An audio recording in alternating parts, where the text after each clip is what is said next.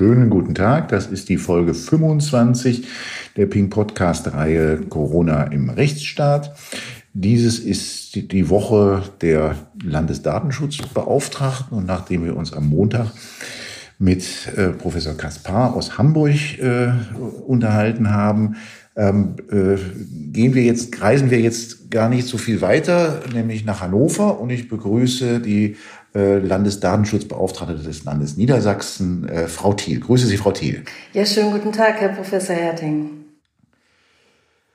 Ähm, äh, Frau Thiel, das sind ja für uns alle äh, etwas un, ungewohnte Zeiten. Ich darf Sie zunächst mal äh, für diejenigen, die Sie nicht so gut kennen, ähm, kurz vorstellen. Sie sind bereits seit Anfang 2015 und damit eine der dienstältesten äh, Datenschutzbeauftragten in Niedersachsen. Ähm, und Sie haben ja in Niedersachsen, Sie haben acht Jahre Amt. Ne? Genau. Ich glaube, das ist auch die längste Wahlzeit in ganz Deutschland mit diesen acht Jahren. Mhm. Also ich habe jetzt nur noch zweieinhalb Jahre. Ein halbes Jahr ist, ist Corona-bedingt äh, irgendwie entschwunden. Das, und das wird dann auch nicht hinten dran gehängt, weil ich glaube nicht. Also die besondere Situation in Niedersachsen ist allerdings die, meine Amtszeit endet am 31.12.2022 und äh, ich denke mal im Oktober davor wird es eine Landtagswahl geben. Und ähm, welche Auswirkungen das möglicherweise auf eine Neuwahl hat, also auf die Wahl meines Nachfolgers, meiner Nachfolgerin, das muss man jetzt erstmal abwarten. Na, das ist ja weit, dann doch schon weit in die Zukunft äh, geblickt. Ähm, weiß der Teufel, ob wir bis dahin überhaupt noch über Corona reden, hoffentlich nicht. Ja, das aber heute, doch auch nicht. Aber heute dann doch umso mehr. Ähm, äh, Corona im Rechtsstaat äh, ist so die Überschrift über unsere Reihe.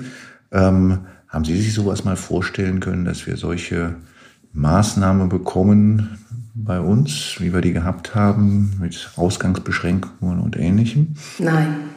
Also ganz ernsthaft, das äh, hätte ich mir in meinen kühnsten Träumen nicht vorstellen können, dass so etwas mal auf uns zukommt und ähm, ja so massive Beschränkungen unseres privaten, unseres beruflichen, unseres sozialen Lebens notwendig werden. Ähm, das ist eine Situation, mit der ich in meinem ganzen Leben noch nicht konfrontiert worden bin und die ich mir deswegen auch nicht hätte vorstellen können. Sie sprachen an die ähm, berufliche Situation, die Auswirkungen äh, der äh, Maßnahmen dort. Ähm, wie war das bei Ihnen in der Behörde? Ähm, also ich, die, Zeit wurde neu ähm, wurde neu gesetzt sozusagen am 15. März diesen Jahres.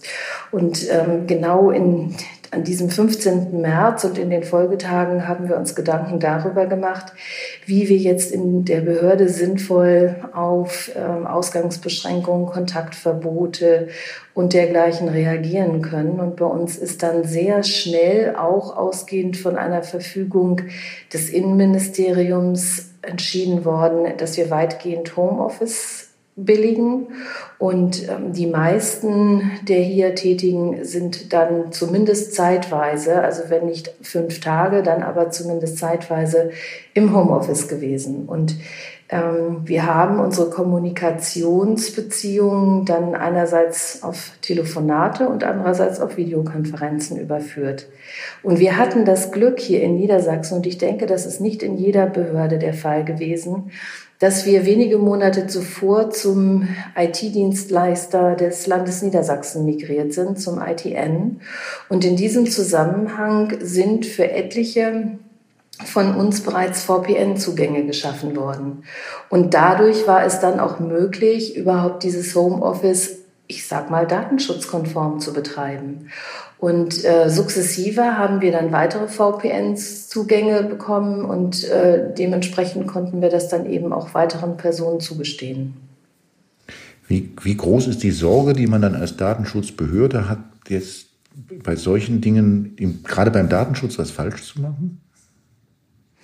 Naja, wir sind davon ausgegangen, dass wir nichts falsch machen, weil wir die entsprechenden Grundlagen schon deutlich früher geschaffen hatten, ohne allerdings davon auszugehen, dass wir sie in diesem Umfang tatsächlich benötigen. Ähm, wir haben ähm, vieles dann eben auf elektronischem Wege bewältigt und ähm, wir haben natürlich dann auch entsprechend dafür Sorge getragen, soweit dann die Arbeit mit personenbezogenen Daten von zu Hause passiert ist, dass es da entsprechende Schutzmaßnahmen gegeben hat. Also ich würde einfach mal ganz allgemein sagen, unsere Sorge, dass es da zu Verletzungen, zu Datenpannen kommen kann, die war nicht besonders groß. Wie schaute es so aus mit den äh, Anfragen, Beschwerden und Themen, die jetzt an die Behörde herangetragen wurden und die halt mit der Krise zu tun hatten? Mhm. Ganz allgemein kann ich dazu sagen, es hat keinen Rückgang gegeben. Wir hatten ja gehofft, vielleicht werden wir in der Corona-Zeit, also in dieser intensiven Phase, nicht so geflutet mit Beschwerden auf der einen Seite und Datenpannenmeldungen auf der anderen Seite. Da haben wir im Nachhinein nicht feststellen können, dass es weniger geworden ist. Ganz im Gegenteil, die Fallzahlen sind sogar steigend. Wir müssen jetzt mal schauen, wie es sich dann Ende Juni darstellen wird. Und bezogen, ähm, bezogen auf spezifische Corona-Maßnahmen gab es natürlich auch Beschwerden. Wir haben zwei Felder ausgemacht. Ähm, zum einen gab es Beschwerden gegen diese sogenannten Quarantänelisten beziehungsweise gegen die Übermittlung der Quarantänelisten an die Polizei. Ähm, man hat dort schon gemerkt, dass einzelne Gesundheitsämter, denen diese Verpflichtung auferlegt worden ist, da schon in Sorge waren, dass sie diese Daten jetzt an die Polizei weitergeben müssen. Ähm, zum anderen ging es dann im weiteren Verlauf vor allen Dingen um die Angabe der Kontaktdaten. Das ähm, ist ein Thema gewesen, das viele Leute irritiert hat. Und das äh, betraf zum einen die Frage, warum müssen wir im Restaurant unsere Kontaktdaten angeben und an anderer Stelle aber nicht. Das war die eine Frage. Und die andere Frage ähm, war dann eben die, ist es tatsächlich richtig, dass wir unsere Kontaktdaten angeben müssen? Und ähm, was, was gehört zu den Kontaktdaten, die tatsächlich dann anzugeben sind? Und man hat sich äh, in dem Zusammenhang dann auch darüber beschwert, und das betraf dann konkrete Betriebe, ähm, dass Daten offen einsehbar waren, dass also nicht für jede einzelne Person ein äh, separates Formular erstellt worden ist, sondern dass äh, Bücherauslagen, Listen, in die sich dann die Kundinnen eingetragen, Kunden und Kundinnen eingetragen haben und damit natürlich erkennbar war, wer war vor mir dran und wer ist morgens schon gekommen. Äh, das sind dann die Punkte gewesen, die man beanstandet hat und bei denen wir dann uns dann mit den konkreten Betrieben in Verbindung gesetzt haben, die das dann aber auch unmittelbar abgestellt haben. Kurz nochmal zu den Quarantänelisten. Das ist ja in Niedersachsen ein ziemlich äh, großes Thema gewesen, glaube ich, auch weil Sie es dann auch äh, sich da stark gemacht haben. Äh, und ansonsten noch in Baden-Württemberg außerhalb ist mir das jetzt nicht so untergekommen. Deswegen vielleicht mal für diejenigen, die nicht aus Niedersachsen ähm, äh, kommen. Was, was war da denn eigentlich genau ähm, das passiert? Also warum, wie, wie, wie kam das überhaupt, dass die Gesundheitsämter auf die Idee kamen, jetzt der Polizei äh, mitzuteilen, mhm. wer da alles in Quarantäne ist? Mhm. Also die Gesundheitsämter sind nicht selbst auf diese Idee gekommen, sondern das Sozialministerium, gleichzeitig auch Gesundheitsministerium, hat die Gesundheitsämter der Landkreise und der Region Hannover und der kreisfreien Städte mit Erlass vom 31. März angewiesen, die Anschriften der unter häuslicher Quarantäne stehenden Personen nach einem positiven Test auf Corona an die Polizei zu übermitteln. Uns ist das dann am 3. April bekannt geworden. Wir haben dann das Ministerium sofort aufgefordert, diesen Erlass zurückzunehmen. Ähm, aus zweierlei Gründen. Zum einen haben wir keine Rechtsgrundlage erkennen können, äh, auf die sich das Gesundheitsministerium hätte stützen können. Und zum anderen fanden wir die Maßnahme insbesondere unverhältnismäßig. Also man konnte schon an der Eignung zweifeln, ja, weil ähm, die Polizei ja möglicherweise auch mit Menschen konfrontiert wird, die infiziert sind, aber eben noch nicht unter Quarantäne stehen. Und auf der anderen Seite waren wir der Auffassung, dass ähm, diese generelle, pauschale Übermittlung ohne Anforderung der Polizei, ohne konkreten Anlass ähm, dann doch deutlich unverhältnismäßig war. Aber ähm, bis zum ja. heutigen Tage gibt es weiterhin diese Anordnung. Ähm, das Gesundheitsministerium ist nicht abgerückt. Die Situation ist ja ganz anders gelaufen in Baden-Württemberg. Ähm, hier habe ich mehrfach, mehrfach ähm, ja angeordnet äh, oder das Ministerium aufgefordert, den Erlass zurückzunehmen. Nur leider sind mir die Hände gebunden, was die Durchsetzung solcher Anordnungen betrifft. Und demzufolge gibt es bis zum heutigen Tage nach wie vor diese Anweisung an die Gesundheitsämter. Und auch in Gesprächen, die wir mit dem, mit dem Innenministerium, denn das Innenministerium war daran beteiligt, klar, wenn es an die Polizei weitergegeben wird. Also wir haben Gespräche geführt, sowohl mit dem Innenministerium als auch mit dem Gesundheitsministerium, ähm, sind da aber zu keinem Ergebnis gekommen, das uns zufriedengestellt hätte. Ähm, zu welchem oder was war der Sinn oder was ist der Sinn? Was ist der Zweck, dass, diese, dass die Polizei diese Daten bekommt? Geht es darum zu, zu überwachen, ob die tatsächlich auch in Quarantäne bleiben, die Personen durch Nein. die Polizei? Oder Nein. Was ist der Grund? Nein, der Grund war der, wenn die Polizei in einen Haushalt gerufen wird, soll die Polizei wissen, ob es sich um einen Haushalt handelt, der unter Quarantäne steht. Damit also quasi ähm, ein Eigenschutz der Polizeibeamten stattfinden kann. Und in dem Zusammenhang habe ich auch gesagt, ein solcher Schutz wäre weitaus sinnvoller und geeigneter, wenn die Polizei entsprechende Schutzkleidung tragen würde. Ähm, aber äh, in diesem Maße konnte und kann keine Schutzkleidung zur Verfügung gestellt werden. Und es ist inzwischen so geregelt, dass die Quarantänelisten an die polizeilichen Leitstellen weitergegeben werden. Und wenn dann aus, einem, äh, aus einer Polizeiinspektion oder aus einem Polizeikommissariat heraus die Beamten an einen bestimmten Standort gerufen werden, dann müssen sie vorher sich an die Leitstelle wenden und dort abfragen, ob dieser Haushalt in der Quarantäneliste genannt ist. Und die Möglichkeit, dort eine Anordnung zu erlassen, die die Gesundheitsämter oder das Ministerium verpflichtet, diese Praxis zu beenden, das haben Sie nach niedersächsischem Recht nicht. Ähm, doch, ich habe die Möglichkeit, äh, eine Anordnung zu erlassen. Ich kann sie nur nicht durchsetzen. Das ist das Problem. Ja. Also ähm, das ist im Prinzip wie bei der Beanstandung, die es ja immer schon gegeben hat. Die ist ja nur, hat ja nun auch noch darüber hinaus nicht den Charakter eines Verwaltungsaktes, aber ähm, die, die Exekutive kann sich eben über das hinwegsetzen, was ich äh, über eine Beanstandung beziehungsweise eine Anordnung kommuniziere und äh, ich habe nicht die Möglichkeit, dafür Sorge zu tragen, dass es tatsächlich befolgt wird. Also wenn es hart auf hart kommt, ist der Datenschutz dann im öffentlichen Bereich doch immer noch ziemlich zahnlos.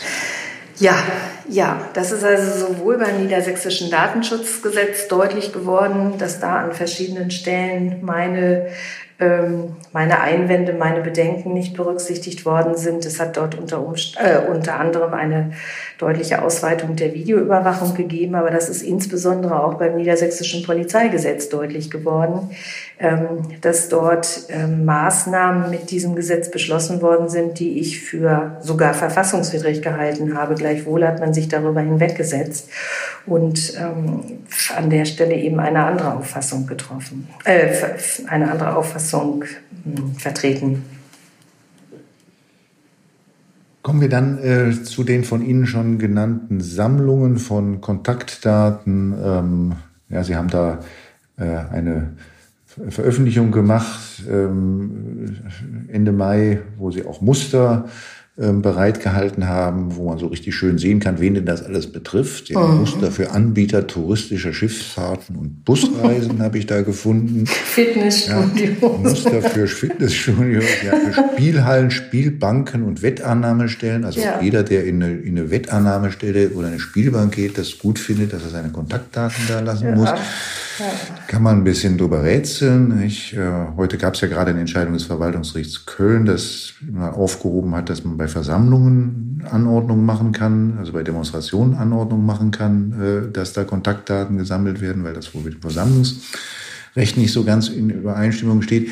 Gibt es, ist Ihnen eigentlich aus Niedersachsen schon mal ein Fall bekannt, dass ein Gesundheitsamt diese Kontaktdaten tatsächlich dann auch angefordert hat? Also mir ist kein Fall bekannt. Nein. Ja. Also ein bisschen frage ich, das ist so etwas, was ich mich jetzt zunehmend frage. Wir haben jetzt überall, und das tendenziell wird das ja immer mehr noch in die Verordnungen reingeschrieben, wenn man so ein bisschen die Entwicklung in den Bundesländern verfolgt. Wir haben jetzt überall so diese Gewohnheit, dann also, dass überall jetzt das vorgeschrieben wird. Aber also auch mal so unter auch in diesem Kontext Geeignetheit, ähm, das macht ja eigentlich nur Sinn und kann ja eigentlich überhaupt nur dann überhaupt dann auch datenschutzrechtlich in Ordnung sein, wenn diese Daten dann auch tatsächlich den Zweck erfüllen, den sie erfüllen sollen und nicht einfach nur so gesammelt werden, weil sie vielleicht mal irgendwann irgendeinen Zweck erfüllen könnten. Hm. Naja, die Frage ist eben, ähm, wie, wie, welche Möglichkeiten hat man, den Personenkreis, der potenziell infiziert sein könnte, dann tatsächlich erstens zu erfassen und zweitens auch innerhalb kürzester Zeit zu informieren. Das ist ja der Zweck, der dahinter steht, um diese Kontaktdaten zu erfassen. Und ähm, äh, wir haben hier in Niedersachsen das Glück, dass wir keine hohen Infektionszahlen haben. Ganz im Gegenteil, dass die zurückgehen, wenn man mal von einigen Hotspots absieht. Es hat ja diesen Fall in Göttingen gegeben und da hat es, soweit ich jetzt informiert bin, auch einen zweiten Fall gegeben ähm, und dann den Fall in Leer. Aber das sind eher Ausnahmeerscheinungen. Also mir ist jedenfalls nicht bekannt, dass auf der Basis von Restaurantbesuchen oder dem Besuchen von Fitnessstudios oder Fahrradverleihen oder beim Besuch eines Friseurs jetzt schon eine Infektion eingetreten wäre. Ähm, welche Alternative sehen Sie, wenn denn nicht die Kontaktdaten erfasst werden von diesen Menschen, die sich dort aufhalten? Wie kann man sie für den Fall der Fälle denn dann ähm, herausfinden?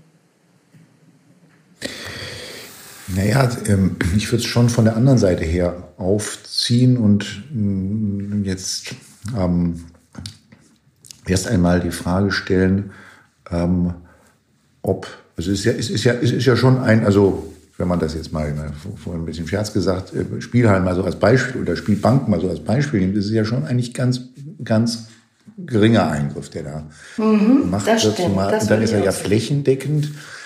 Das, da kann man ja sogar schon so denken an das, was, was was mal Bundesverfassungsgericht in der Vorratsdatenspeicherungsentscheidung ja, genau. geschrieben hat. Nicht? Ja. Ähm, äh, es, ist, ähm, ein, es ist ja eine Form der Bevorratung auch, äh, äh, die da gemacht wird. Und ähm, ähm, wenn das jetzt sich so erweisen sollte, dass diese Daten eigentlich so gut wie nie genutzt werden, dann ist natürlich äh, bei, der, äh, bei der Abwägung zwischen dem äh, verfolgten und sicherlich ja äh, von niemandem in Zweifel gestellten Zweck guten Zweck und dem Eingriff, dann ist das natürlich, dann wird natürlich diese Waagschale Zweck wird dann natürlich ziemlich leichtgewichtig, nicht? Und dann, das verstärkt dann das Gewicht des Eingriffs. Und da stellt sich mir schon die Frage, ähm, ob man da eigentlich noch, ob da eine, eigentlich noch die Verhältnismäßigkeit stimmt. Ja. Wenn wir feststellen, dass diese Daten, die werden zwar immer schön, schön gesammelt und nach vier Wochen dann auch hoffentlich wieder hoffentlich. ordnungsgemäß vernichtet. Aber sie werden eigentlich nie abgefragt. Also mein Eindruck ist sowieso generell, dass sich mit dieser Krise, mit dieser Pandemie ähm, die Maßstäbe der Verhältnismäßigkeitsprüfung verschoben haben. Also gerade in dieser Corona-Krise ist jedenfalls in den letzten Wochen und Monaten deutlich geworden, dass man neben der Bekämpfung der Pandemie natürlich auch immer ähm, also nicht nur neben der Bekämpfung, sondern als, als äh, Ziel der Bekämpfung der Pandemie den Gesundheitsschutz, den, den Schutz von Körper und Leben von Menschen ähm, äh, dann doch deutlich höher einstuft als es äh, äh, darum geht, die Freiheit, äh, den, den Grundrechtsschutz in diesem Sinne für die Betroffenen sicherzustellen. Das ist mir immer schon deutlich geworden bei der Frage oder bei der Abwägung zwischen Freiheit und Sicherheit, also beispielsweise Polizeigesetz, was ich erwähnte. Und soweit es jetzt eben um Gesundheitsschutz geht, wird das wieder deutlich dass Datenschutz da eine, eine geringere Bedeutung eingeräumt wird. Was ja gar nicht so verwunderlich ist, weil es ja vielen so gegangen ist, sind, also ich glaube Juristen besonders viel, die mal Grundrechte in der, auf der Universität gelernt haben, dass man ja schon so ein bisschen erstaunt war, wie, wie widerstandslos diese ganzen Grundrechtseinschränkungen dort über die Bühne gingen. Ende, April, Ende März und da ist es mir immer schon so gegangen, da hatten wir ja noch wenig Datenschutzthemen zu der Zeit. Ähm, aber da habe ich immer schon gedacht, also Mensch, wenn es dann mal darum geht, jetzt hier, jetzt hier größere Datensammlungen und Datenanwendungen ähm, dazu machen, dann wird da wahrscheinlich auch kaum jemand noch sich trauen zu sagen, also Moment hier der Datenschutz, der muss doch noch beachtet werden. Ja, ich denke, das Thema Gesundheit und auch die Ängste, die mit dieser Krise, mit diesem Virus einhergingen und an der einen oder anderen Stelle ja auch noch einhergehen, ähm, die waren so, so massiv, zumal so viele Unsicherheiten existierten und natürlich auch wenig Transparenz geboten wurde und auch die Informationen im weiteren Verlauf dann doch sehr spärlich waren und ähm, die, die, die Aussagen der einzelnen Virologen sich dann eben auch äh, nicht deckten, sondern ganz im Gegenteil Gegensätze offenbarten. Das alles dürfte dazu geführt haben, dass die meisten nicht mehr nachgedacht haben, sondern nahezu blind dem gefolgt sind, was an Anordnungen und Maßnahmen getroffen worden ist. Einschließlich der Politiker, die die Entscheidung getroffen haben. Die selber von sich sagen, ich weiß nicht, ob es jeder tut, äh, aber ich habe zumindest auch schon die Aussage vernommen, mit dem Wissen von heute hätte man die eine oder andere Maßnahme damals nicht getroffen. Wird es da mal eine Aufarbeitung geben? Wir haben ja schon Gesprächspartner gehabt, wo wir über Untersuchungsausschüsse, Enquete-Untersuchungen und Ähnliches gesprochen haben, wo man mal sozusagen die Lehren aus der, den letzten Monaten zieht, um in Zukunft ein bisschen besser auf eine solche Situation vorbereitet zu sein, gerade wenn es um die Abwägungen zwischen Freiheiten und Sicherheit geht? Ich würde das begrüßen, wenn man entsprechende Schlussfolgerungen daraus ziehen würde. Aber wir wissen auf der anderen Seite, es gab ja entsprechende Pläne, entsprechende Szenarien schon seit 2013, meine ich. Und ähm, die Bundesregierung hat sich mit diesen Szenarien nicht auseinandergesetzt und hat nicht die erforderlichen Vorbereitungsmaßnahmen getroffen. Gut, man hat jetzt gesehen, wozu das geführt hat und wie unvorbereitet man gewesen ist. Und ich hoffe sehr, dass daraus Konsequenzen gezogen werden und entsprechende Schlussfolgerungen, die dann eben ähm, ja auch äh, dazu führen, dass man für den Fall der Fälle besser vorbereitet ist, als das in diesem Falle der, so, so gewesen ist. Nun wissen wir ja auch alle nicht, ob nicht in diesem Jahr noch die sogenannte zweite Welle auf uns zukommen wird. Also Sie lesen sicherlich auch aufmerksam die Zeitung und haben davon gelesen, dass in Peking ein großer Bezirk abgesperrt worden ist mit äh, ca. zwei Millionen Einwohnern, weil dort jetzt eben wieder hohe Infektionsraten festzustellen waren. Und äh, von irgendjemandem habe ich gehört, dass es sich dabei dann auch sogar schon um eine Mutation des Virus handeln soll.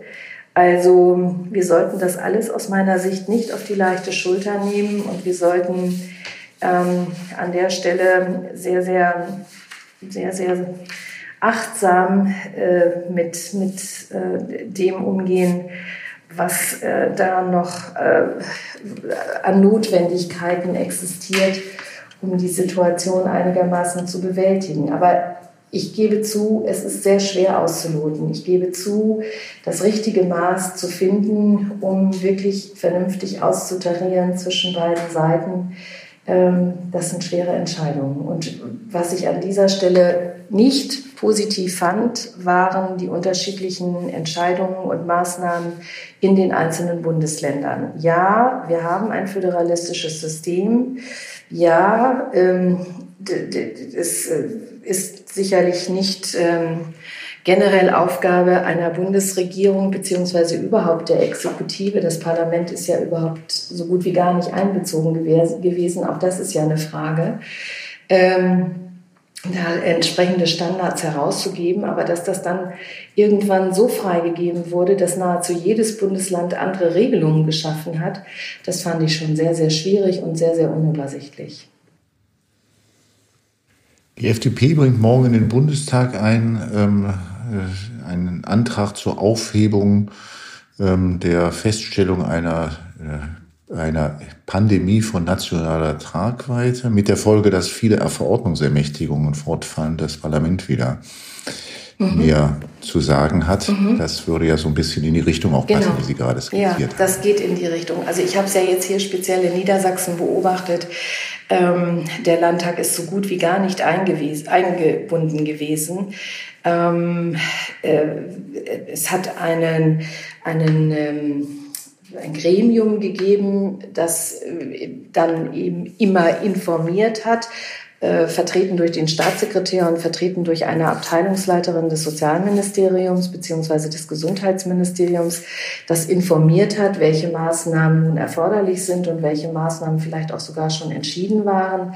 Aber wenn überhaupt, dann hat es nachträgliche Informationen gegeben, aber dass äh, eine Entscheidung durch das Parlament getroffen worden wäre, das ist leider nicht der Fall gewesen. Und hier in Niedersachsen wird ja jetzt ein Gesetz beraten, das dann die Grundlage für, für künftige Maßnahmen darstellen kann, so sie denn nochmal eines Tages erforderlich werden sollten. Also für die Zukunft ist jetzt der Landtag eingebunden, aber für die konkrete Situation seit März war das eben nicht der Fall. Das ist interessant, das habe ich noch gar nicht, äh, habe ich noch gar nicht gehört, weil das ähm, unser Covid-19-Gesetz sozusagen. Ah ja, okay. okay. Das hat dazu also, geführt, das hat dazu geführt, dass ich meinen Tätigkeitsbericht, den ich eigentlich am 4. Juni im Innenausschuss des Landtages präsentieren wollte, leider wieder zurückziehen musste und ihn jetzt erst im September präsentieren kann, weil sich der Innenausschuss jetzt voll auf dieses Covid-19-Gesetz konzentrieren möchte. Na, das müssen wir uns doch mal alle aufmerksam anschauen, weil das möglicherweise ein Versuch ist, sich wieder die Kompetenzen zurückzuholen, die man ja ähm, ansonsten den Landesregierungen überlassen hat, die sie ja alle dann wiederum im Rahmen vom Bundesrecht, nämlich dem, dem äh, früheren Bundesseuchengesetz, jetzt Infektionsschutzgesetz gehandelt haben, in dieser sehr, sehr komplizierten Konstellation. Das könnte grundsätzlich etwas sein, was wirklich auch zu begrüßen ist, wenn sich die Landesparlamente da ihre Kompetenzen wieder zurück. So sehe ich das auch. Mhm. Mhm. Letzte Frage, Frau Thiel die App. Wir müssen über die App sprechen. Ich frage Sie jetzt nicht, äh, ob Sie die jetzt jede Stunde schon nutzen. Ähm, aber ähm, Sie haben ähm, sich geäußert äh, zu der Frage ähm, äh, Arbeitsplatz, Restaurant, Geschäfte. Bislang sind ja solche Fälle noch nicht bekannt geworden, aber wir erwarten sie alle dass man demnächst irgendwo am Eingang gefragt wird, mal sein, sein Handy zu zeigen, ob die App auch da drauf ist. Was halten Sie davon? Mhm. Also ich gehe davon aus, dass das passieren wird. Ähm, es ist nur unzulässig. Und äh, darauf müssen wir immer und immer wieder hinweisen. Das hat Herr Kelber getan in seiner Presseinformation. Ähm, das hat die DSK in ihrer Presseinformation getan, die sie gestern, soweit ich mich erinnere, herausgegeben hat. Und ähm, es ist absolut, absolut inakzeptabel, wenn Dritte auf diese App ähm, zugreifen können, beziehungsweise Einsicht bekommen. Allein die Tatsache, dass eine App auf dem Handy installiert ist, gewährt natürlich nicht ähm, die, diese, diese Einsichtsmöglichkeiten. Aber ich könnte mir schon vorstellen, dass die Wünsche dann auch tatsächlich weitergehen.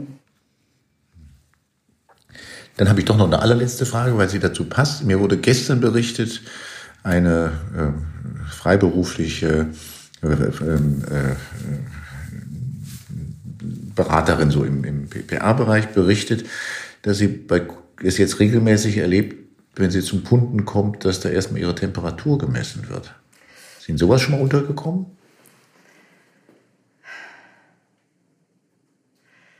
Ähm, also ich habe das selber privat erlebt, als ich Ende Januar, Anfang Februar in Singapur war. Da ist ganz massiv gemessen worden. Damals habe ich das überhaupt noch nicht hinterfragt, sondern habe mir immer nur die Frage gestellt, was ist eigentlich, wenn bei mir jetzt tatsächlich Fieber festgestellt wird, komme ich dann aus diesem Land nicht mehr heraus. Wir haben uns ja jetzt ähm, in der DSK auch intensiv mit solchen Messungen und mit Wärmebildkameras auseinandergesetzt und dafür ähm, sehr strenge Voraussetzungen formuliert. Ähm, man kann jedenfalls nicht sagen, dass das generell zulässig ist. Wenn das Argument gebracht wird, dass es zum Schutz der Mitarbeiter passiert. Wenn es konkrete Anlässe gibt, beispielsweise den Anlass, dass eine Person im Unternehmen ähm, infiziert ist und diese Person Kontakte zu den unterschiedlichsten Personen hatte, dann mag das anders zu beurteilen sein. Aber generell und ohne konkreten Anlass würde ich das immer für unzulässig halten. Und da sind wir uns dann auch in diesem Punkte ganz gewiss einig. Ähm, und leider am Ende unserer Zeit. Vielen, vielen herzlichen Dank für dieses spannende Gespräch, Frau Thiel, und noch einen schönen Abend in Hannover. Und ich danke Ihnen und wünsche Ihnen einen schönen Abend in Berlin.